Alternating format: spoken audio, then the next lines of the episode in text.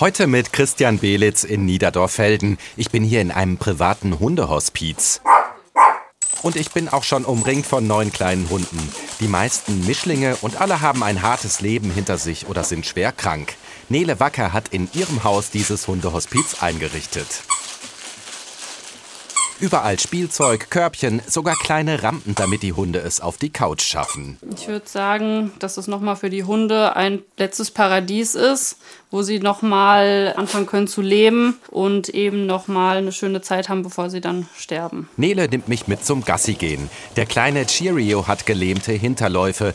Er flitzt mit einem speziellen Hunderollstuhl neben Nele durchs Wohngebiet. Wie die meisten kommt er aus der Slowakei.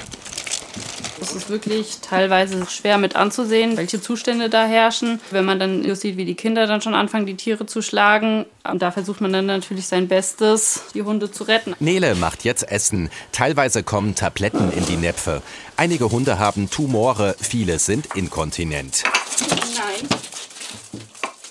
Sie arbeitet als Chemielaborantin beim örtlichen Pharmaunternehmen Engelhardt. In dieser Zeit übernimmt ihr Mann Markus die Hundebetreuung. Er ist Fluglotse.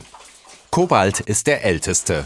Hodenkrebs und Hautkrebs hat er besiegt. Er ist nierenkrank und wurde angeschossen. Als er bei uns ankam, da war er 14, jetzt ist er 17 und hat viele unserer Hunde mitbegleitet schon.